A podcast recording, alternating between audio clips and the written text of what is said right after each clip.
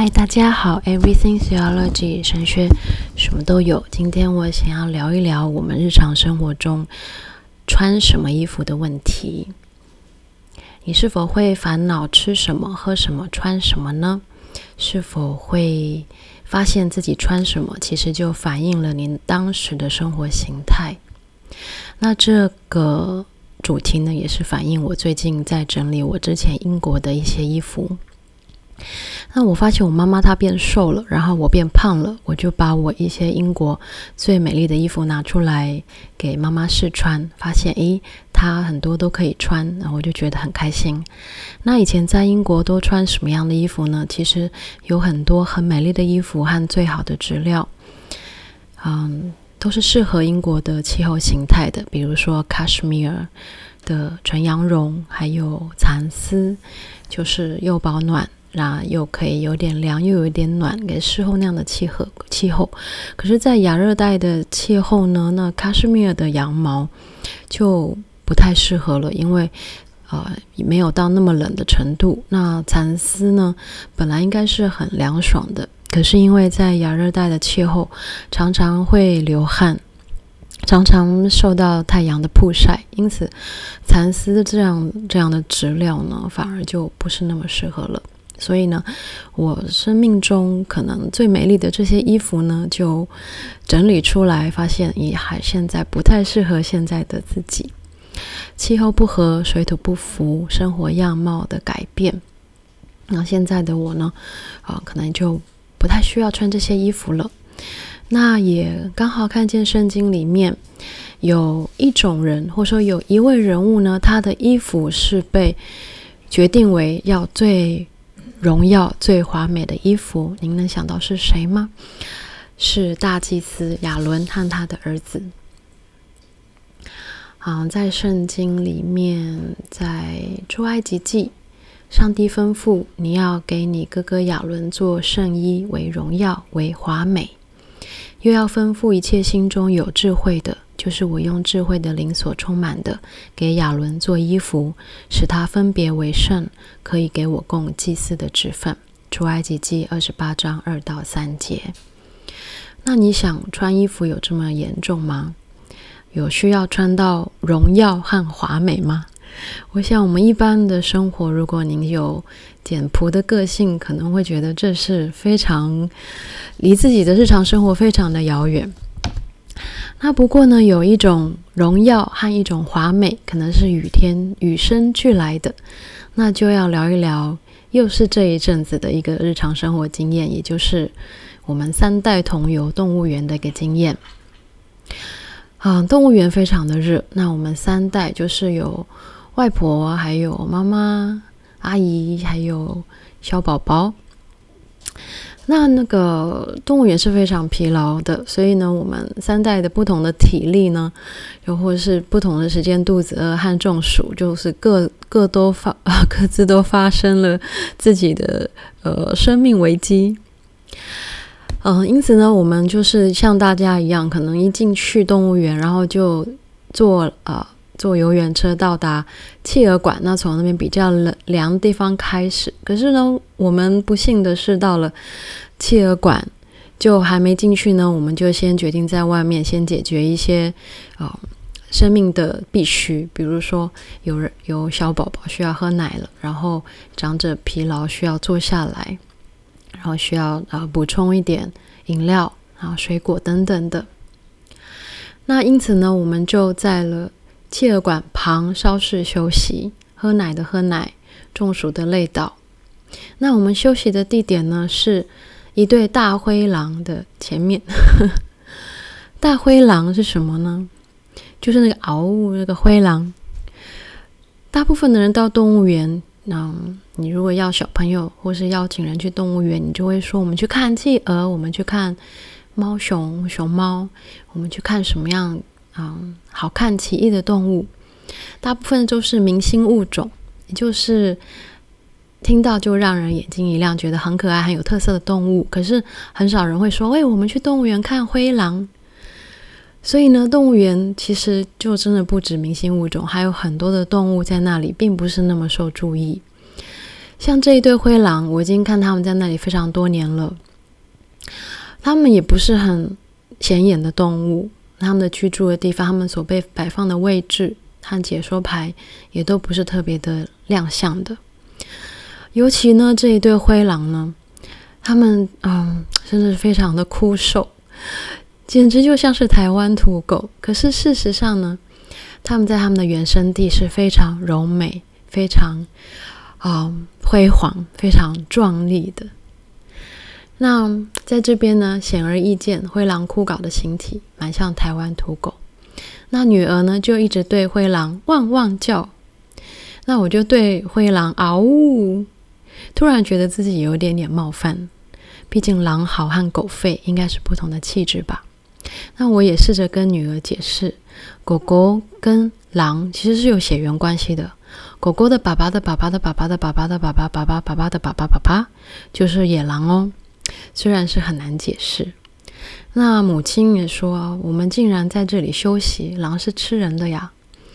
所以啊，每个人对狼的这个心目中的这个形象想象是不一样的。那心目中，我心目中的狼呢，是荣耀的，是华美的。我说灰狼在原生地是极为荣耀的，毛色丰厚雄壮，气韵不凡。最近不知道还很是否你有看台湾的大河剧《斯卡罗》，有一位演员吴康仁，他把自己饿瘦。露出来自地狱的微笑，演活了土生仔，就是半番半汉的混种人，他那个苟且偷生的样貌。那动物园的灰狼呢？虽然看似干瘦，但是反复来回行走，也看似是在挣扎着生存。那行走于窗口与壕沟边，本来呢？身为一个普通的观光客，我们可能就在灰狼前面这样跟他打声招呼，我们应该就会离开，然后花更多的时间在企鹅馆。不过，就是因为我刚才说的种种原因，我们在灰狼面前待了至少半个小时。在那半个小时当中呢，灰狼就反复在窗口跟壕沟边反复来回的行走，也走了真的是几十次。我想呢，这灰狼呢，他就啊、到底在做什么呢？是来看看我们吗？我慨然的跟他挥手。他是卧薪尝胆，酝酿着王的复仇吗？显然有没有这么这么雄壮的志气？他是遭遇了吗？这可能真的是。我们能为这些动物园动物做什么呢？那一对灰狼失去了原有的荣耀和华美，就如同啊。这个我比较熟悉的经验就是，比如说一位怀孕的女人，在生产前头发极其丰润，产后大落发时如秋天的落叶，秋后算账成为萧瑟，难以复原。但灰狼呢？或许我们仍然可以追寻其荣耀和华美的样貌。动物园是世界生态的缩影，整体给人的感觉就是物种丰富茂盛。然而，在不同物种之物种之间，也看得出个别生命的荣枯。动物园自身的区位位在山林边，有自己的生物相。关起来的可能来自世界各国、各个不同气候环境的生物。但是如果它不是土生种，它就需要很强大的适应力，甚至是像灰狼这样，算是蛮勉强的生活在这样亚热带的气候。在墙外没有名牌、没有解说牌的，如一些蝴蝶、弄蝶，反而和瓜牛反而更活泼灵动，充满自由生机。它们可能自由的活，自由的死，没有人照顾它们。而动物园里面的动物，免于在野外依循优胜劣败、适者生存的法则，在动物园里面呢，乃是像公务员一样的为人民服务，朝九晚五，时间到了就回到笼子里面。嗯，平常呢，上班时展示自己的生活容貌，跟游客们大眼瞪小眼；下班时回安全的笼子。对我而言呢，这些动物仿佛是道成肉身，与人同在。动物园的议题很深邃，然后我们得另外的好好探讨。那今天呢，这个灰狼呢，确实就让我想到我们的外貌和我们的穿着。在我心中，灰狼的荣耀和它的华美，虽然在呃亚热带的动物园看不见，但是呢，在它的眼睛，在它的步伐里，你仍然可以感受它的它生命的那个气质。有一篇论文叫做《荣耀的装饰：一场在以色列帐幕中的社会功能》（Glorious Adornment: The Social Function of Clothes and Clothing in Israel's Tabernacle），是二零一四年啊、Billington 的一篇文章。的这个摘要是这样，他说，在出埃及记的帐幕叙述中，耶和华指示以色列人建造帐幕，并制作特殊的衣服，以供奉献亚伦。亚伦是原型的大祭司，就是 prototype 或者说是 archetype，和他的儿子，也就是原型的祭司。这些衣服要给亚伦和他的儿子们做荣耀的装饰，提供了特殊的服装的详细描述。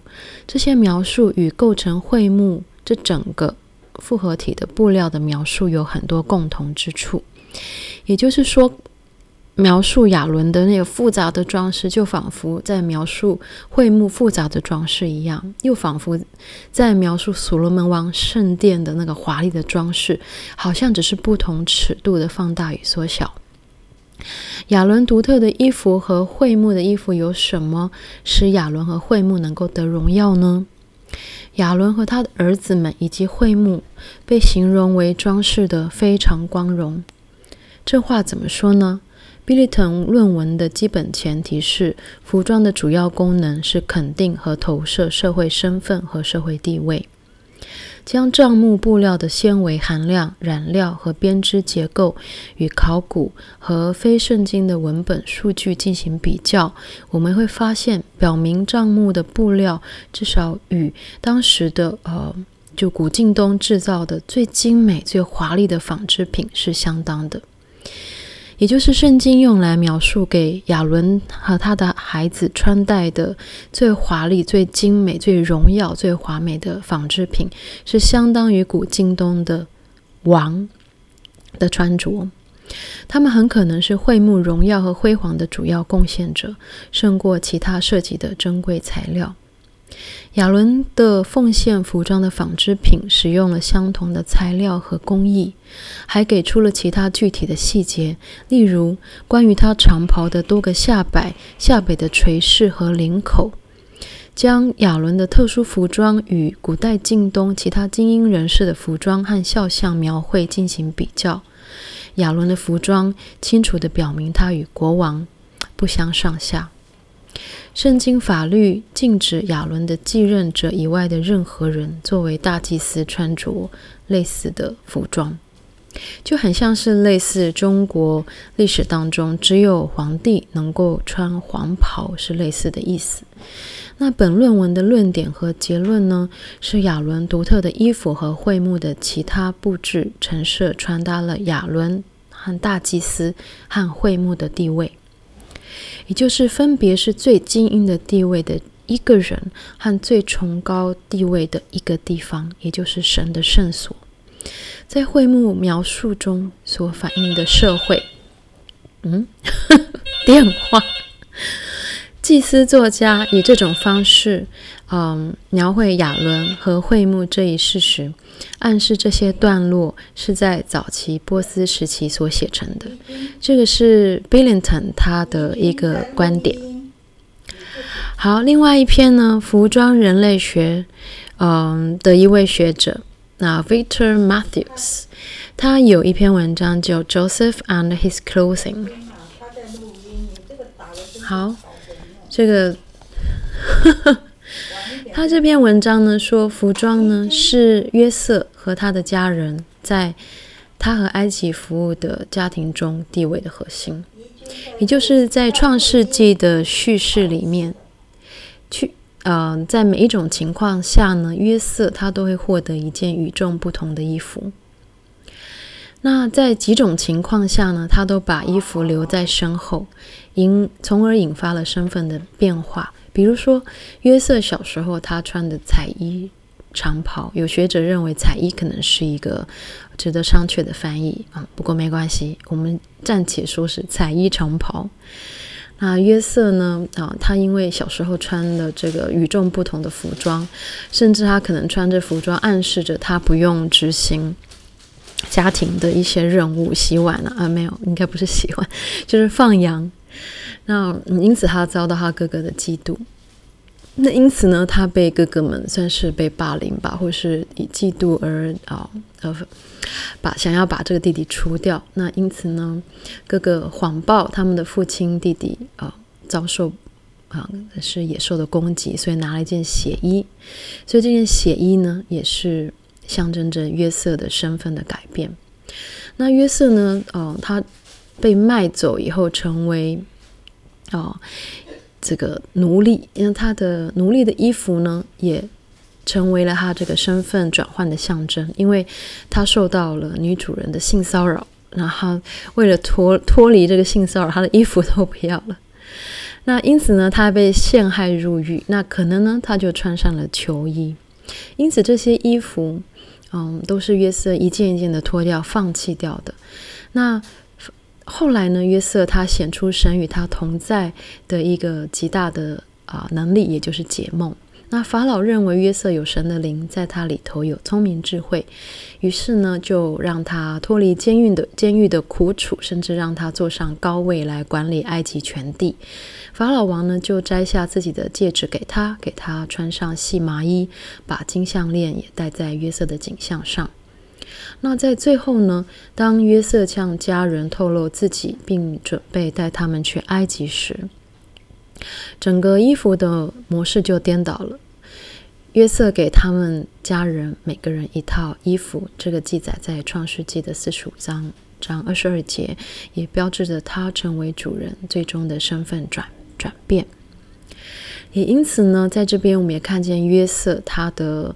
衣服也象征着他的身份和他的生命的当时的角色。那回到荣耀和华美这样的主题，荣耀是一个我们比较熟悉的词，因为我们知道荣耀是神的属性和神给人心里面敬拜的那个感感受，就如同光。那圣经之中，荣耀为华美这样的描述呢，在刚才讲，在出埃及记被用来形容大祭司亚伦的圣袍，亚伦的圣衣要为荣耀、为华美，而且要吩咐一切心中有智慧的，是被神用智慧的灵所充满的来做衣服。所以，并不是说工厂啊、呃、来大量的制造就可以用机械来取机械来取代，而是要用非常智慧的灵来制造的衣服。才能够用来，嗯，穿着在大祭司的身上来服侍上帝。因此，这样的服装和这样的身份，自然是非常非常的特别。那荣耀和华美到底在形容什么样的身份呢？那我们也会觉得，我们距离荣耀和华美大概是距离很遥远吧？那我们来看看圣经里面，荣耀和华美是怎么样的形容？荣耀 kabod，我们也比较熟这个字，意义就是。重量有分量，好像这个耶和华上帝的荣耀就是嘣，很重很重的，那是很有威严的，所以呢，它是 glory 是 honor 是 glorious 这些 honorable 这些形容，那可以找到两百个出处。那华美这个词呢，就比较少了，这个。Tifarau 的这个字根的意义呢，是 glorify to beautify adorn，它比较有一点装饰和比较多细节的含义，而比较不在于像荣耀是一个值，是一个这个重量这种概念，而是它比较是在好像是在美，在可以啊、呃、观赏，可以可以去欣赏这样子的。意涵，这也是我在试图在琢磨这个词，所以它是有 glory，然后又有 beauty，beautiful honor fair glorious bravery 这种 excellent 这些。那在圣经当中，我们可以找到五十一处的这个华美的这个形容。那大致看一下这些啊、呃，有这些有华美这个出处的这个圣经的描述呢？比如说历代志下三章六节，用宝石装饰殿墙，使殿华美，所用的金子都是巴瓦音的金子，这表示说是真实的。这个宝石和经营，嗯，我们知道小女生她可能生出来都是最淳朴，可是她可能到某一个阶段，她会突然想要当公主，可能是嗯卡通的影响，或是到幼稚园社会化的结果，我们不太确定为什么小女孩都想当公主。那可是小女孩，嗯。可能会带一些晶晶亮亮的东西，穿上有亮片的衣服，或者是，是有戴上皇冠。可是我们知道，小女孩东西可能就是塑胶的呀，或是亮片。可是呢，如果是你是皇室成员，你所你的玩具和你的皇冠可能都是真的珠宝和真的黄金，所以呢，古代在古代以色列的圣殿所使用的黄金和宝石都是真实的、真实的贵金属和真实的最珍贵的矿物。那诗篇九十六章六节有尊荣和威严在他面前，有能力与华美在他圣所，所以我们这边看到华美常常用来形容神的殿。箴言十六章三十一节，白发是荣耀。荣耀这个词呢，其实也是华美的冠冕，在公益的道上必能得着。在先知书中呢，以赛亚书就用华美这个词就有两面用法，它暗指着浮夸茂盛。比如说呢，亚述王自大的心和他高傲眼目的荣耀，就是用这个加勒底人所惊夸的华美。和夸耀的埃及，这个酒徒肥美之骨，荣美将残之花，这些都是暗示着这个世上的荣美，虽然让人心生向往，可是呢，好像暗示着是短暂的，是暗示着是，嗯，并非真实本质的。那以赛亚书呢，也有用同样的“华美”这个词来形容上帝的荣耀，比如说：“我必荣耀我荣耀的殿，你神要为你的荣耀，荣耀的膀臂，荣耀的名，荣耀的居所。”这些“荣耀”这个词呢，它其实不是用 kabod，是用这个“华美”这个词，但是或许可能要跟这些前面又讲亚述、讲巴比伦、讲埃及有所区隔，这是我。隐隐约约的猜想，所以翻译成为“荣耀”，来区隔出这个属世的美丽。那耶利米书呢，用“华美”这个词来形容佳美的群众和摩押美好的棍，径何折断呢？这个美，这个佳美是有生命力的，是茂盛的，像是茂盛茂密的花园一般，这样子的啊、视觉饗宴，这样子的华美。而以西结书呢，也隐喻城市华美的金银宝器，人城市的荣美辉煌，用华美这样的形容。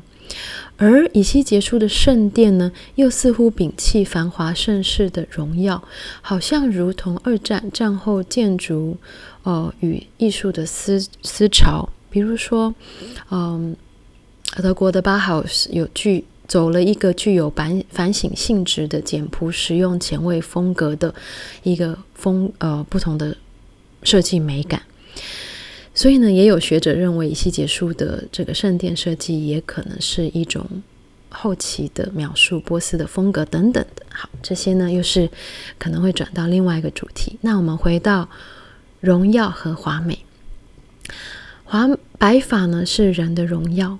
那灰狼的沧桑呢，或许也是他的荣耀，也是他的华美。虽然看似形容枯槁，可是呢，嗯，他毕竟也在也在我们的当中啊、生活了这么的久。那他生命的他的基因，他里面的血脉，其实还是灰狼的血脉。即便在一个嗯不适合他的国度和气候，他仍然很努力的活出他灰狼的生命。那我曾经遇到一个这个小美眉在广场，我们捡到一只蝉的幼虫。蝉呢，就是它的幼虫时期非常的长，在地底下。那它出来可能就一个夏天叫叫叫，吱吱叫，然后交配完，然后可能就结束它的一生。那我们捡到蝉的幼虫啊，就是长得灰头土脸。可是这小美眉就说：“好漂亮啊，好完美啊！”就好像现在我的女儿，她常常说：“好漂亮。”那这个美啊，就是虽然看到灰头土脸的蝉的幼虫，可是她却形容漂亮和完美。或许这个美是一种透出来的生命，是一种心灵的感受。在 Everything Theology 很早期，嗯，我开始做的时候，我有做一集是反骨画家梵谷，他在做牧师的时候呢，因为他服侍的是矿工这个族群，嗯，所以梵谷常常不修边幅，因此遭遭受到教内人士的非难，认为他，嗯，就是没有活出这个。一个牧师该有的荣耀和华美吧，因此呢，啊、呃，他们剥夺了梵谷他的教牧的职分。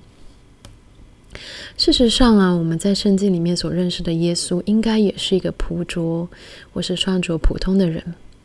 他也教导人不要为穿什么忧虑，可见穿什么确实是当时的议题。毕竟耶稣他身边常常就是一群。啊，凡夫俗子，或说是社会边缘人，因为在社会上虽然得不到大家的敬重，可是他们在耶稣的身上，啊啊，得到了该有的尊重和友谊和爱，甚至他们的疾病都得到了耶稣的医治。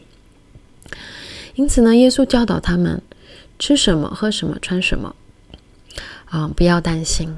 那也显示出吃什么、喝什么、穿什么，可能是当时的人每天都会担心的问题。那何必为衣裳忧虑呢？刚才我说我在这个英国时有穿一些比较好质料的衣服，不过我在英国时候也常常为我的衣服忧虑，因为因为英国有一种鹅，它是会吃羊毛的。仿佛呢是对昂贵衣服的一种惩罚，因为这种鹅呢，伊鹅，它也只吃纯羊毛，假 假的它还不吃。那台湾同种的伊鹅就没有这个杀伤力。伊鹅长什么样子呢？伊鹅就是它的幼虫期会。这个住在像，它会自己吐丝和找一些这个油漆的粉末和粉尘，做成一个像瓜子壳的东西。大家应该都看过，都在这个房屋水泥墙角，在那里有时候偶走偶尔走个几步路。然后呢，幼虫有时候会伸出头来吃吃个头发，就是吃点灰尘啊，吃点简单的这个东西就可以苟活，不像是英国的伊蛾一定要吃纯羊毛啊。好，Anyway，嗯，所以呢，这个新约，嗯，耶稣的教导真的是是非常的美。他耶稣说，嗯，不要担心穿什么，嗯，不要为衣裳忧虑。你想想看，野地里的百合花怎么长起来？它也不劳苦，也不纺线。然而，我告诉你们，就是所罗门极荣华的时候，他所穿戴的还不如这花一朵呢。所罗门极荣华的时候，就我们可以想象，就如同亚伦那样子的描述。圣经里面谁最有钱，谁最富裕呢？想一想，说不定就是所罗门王。或许呀，法老王，嗯，这个这种，总之就是一定要是王了，嗯。那总之呢，王极荣华的时候，他所穿戴的还不如一朵百合花。那新约当中的荣华，用的是荣耀，我们。又比较熟这个多萨这个字，它呢是 glory、glorious、honor、praise、dignity、worship 这些意涵，跟旧约的荣耀是非常非常雷同的。它描述的是灿烂、闪亮、光芒。包含着物质界的现象，也包含着超自然的情境，包含着此生的荣华，也包含着来生的光景。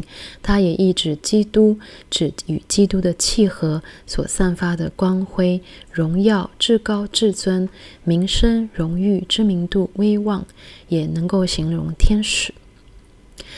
所以呢，这个新约这个 doxa 这个荣耀词呢，也。如同我们今天所讨论的希伯来文的“华美”这个词，今天呢，其实就是讲我们所穿的荣耀和华美。我们如今是生活在一个现代的时代，我们的衣服都很少手工的衣服，我们都是很简单，或者是啊、都是穿着机啊这个成衣吧，就是现成的衣服。可是呢，看圣经当中有这么样。精准、这么样的呃盛大的来描述，也就是因为祭司他的身份是如此的独特，而耶稣呢，他身为啊、呃、全人类的大祭司，可是呢，他却告诉我们，诶，再也不用为穿什么来烦恼了。